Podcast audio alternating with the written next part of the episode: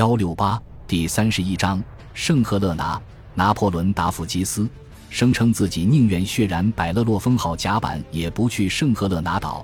英国政府的决策将给未来的英国历史蒙上一层阴云。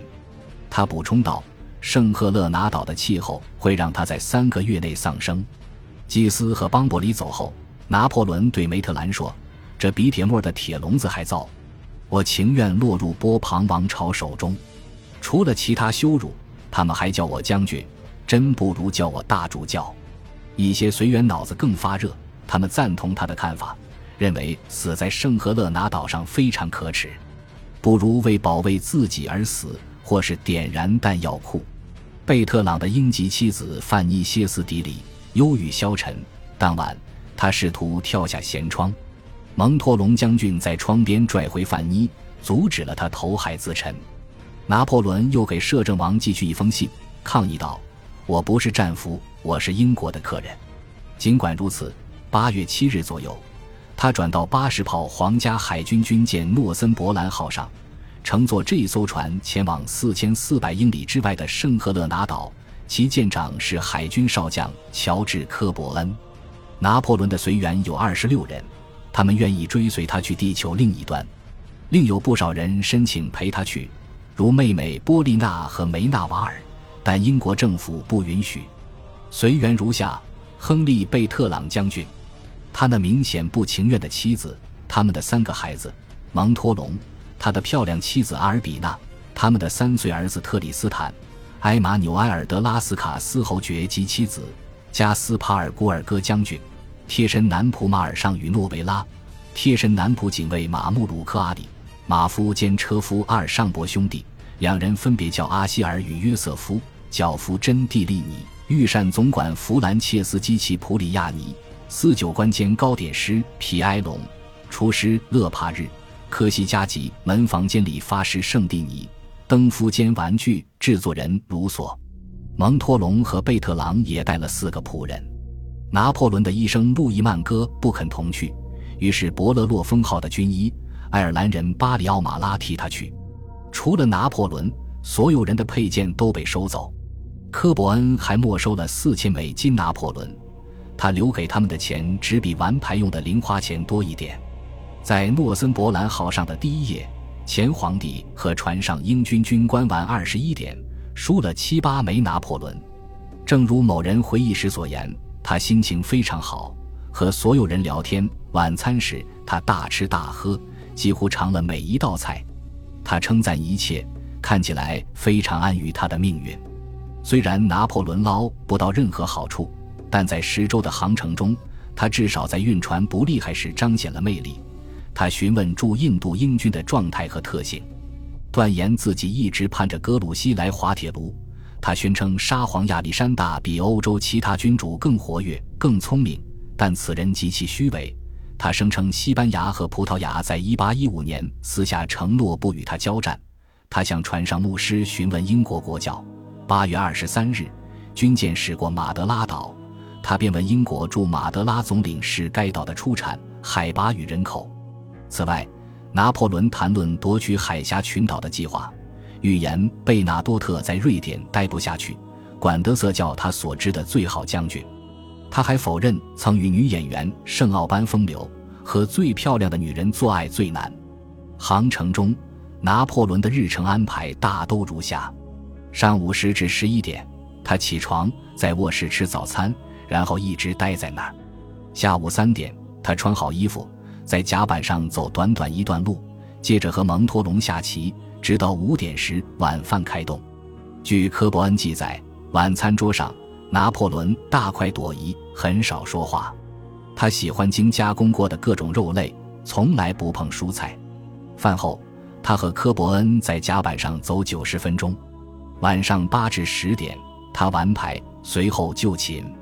拿破仑上英语课，抱怨天热。在甲板上冒雨散步，而且长胖了。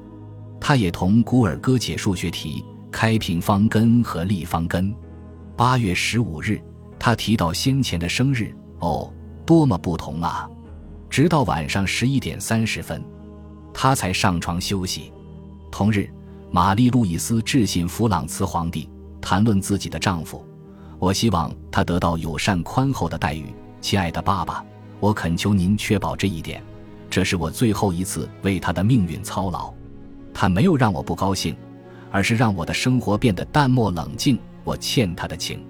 拿破仑想看特内里费岛的山峰，科伯恩乐于助人，遂修改航线，驶过加那利群岛的戈梅拉岛和拉帕尔马岛之间。九月二十三日，诺森伯兰号穿过赤道，前皇帝下令将一百枚拿破仑扔出船舷外，把它们送给海神涅普顿。贝特朗认为扔得太多，科伯恩则说他觉得涅普顿拿到五枚就高兴了。下一周。拿破仑谈到滑铁卢会战时道：“啊，要能再来一遍就好了。”此后五年，他常常会说“再来一遍”。十月十四日，拿破仑一行的目的地终于映入眼帘——火山岩小岛圣赫勒拿岛，仅仅占地八十五平方英里，其周长只有二十八英里。圣赫勒拿距安哥拉一千一百五十英里，距巴西两千多英里，距最近的陆地阿森松岛也有七百英里。它号称最远离世上一切地方之地。十七世纪中期至一八三四年，大英帝国把这块位置极偏远、名声极暗淡的微小领土当作补水站，供来往印度的船只使用。一八一五年，圣赫勒拿岛上有三千三百九十五名欧洲人，二百一十八名黑奴，四百八十九名中国人，一百一十六名马来人。圣赫勒拿岛管理者东印度公司与英国政府达成协议，同意支付监禁拿破仑的费用。若走水路去圣赫勒拿岛上的唯一城镇詹姆斯敦，便可看到一幅壮观画面：六百英尺高的黑色悬崖在小港口两侧陡然升起，令人望而生畏。十月十五日，拿破仑靠着马尔上的肩头，透过他在奥斯特利茨所用的望远镜观察小岛。这个地方无趣，他说：“我情愿留在埃及。”两艘皇家海军巡航舰一直在圣赫勒拿岛巡逻，岛上亦有很多彼此联络的信号站，只要任何方向有船来，信号站都能发现它。所以拿破仑一定知道他会葬身于此。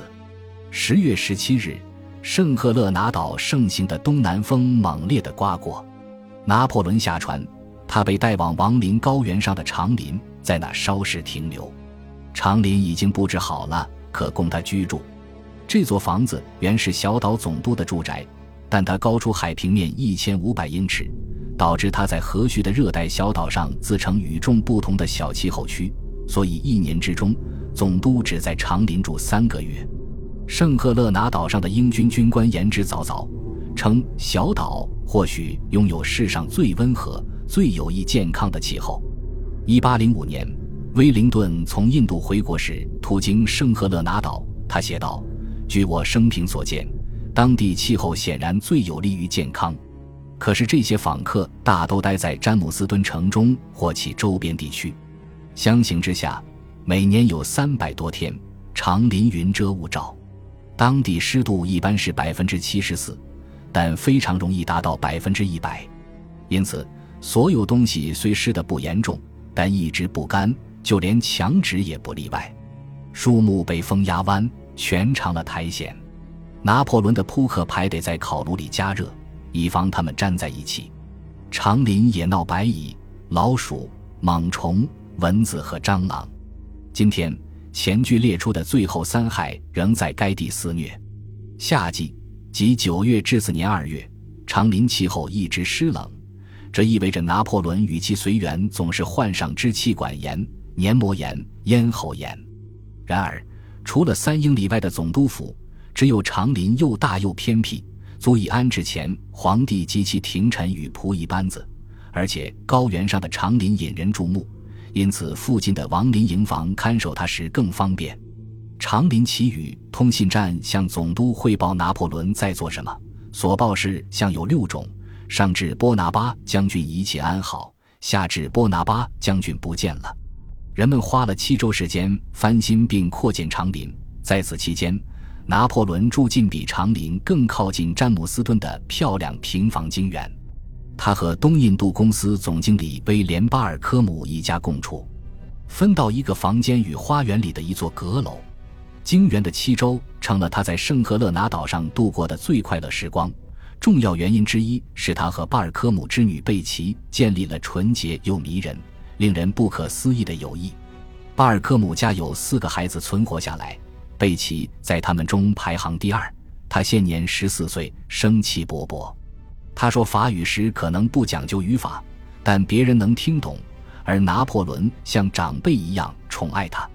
贝奇说，一开始他所受教导告诉他，拿破仑是巨大的食人魔或巨人。他的额头中心长了一只燃烧的大眼睛，他用嘴里伸出的长长獠牙把小女孩咬成碎片，然后吞噬他们。但他立马就喜欢上她了。画布无法表现拿破仑的微笑和眼神，这些是他的首要魅力。他后来写道：“他的深棕色头发像小孩的发丝一样柔顺丝滑。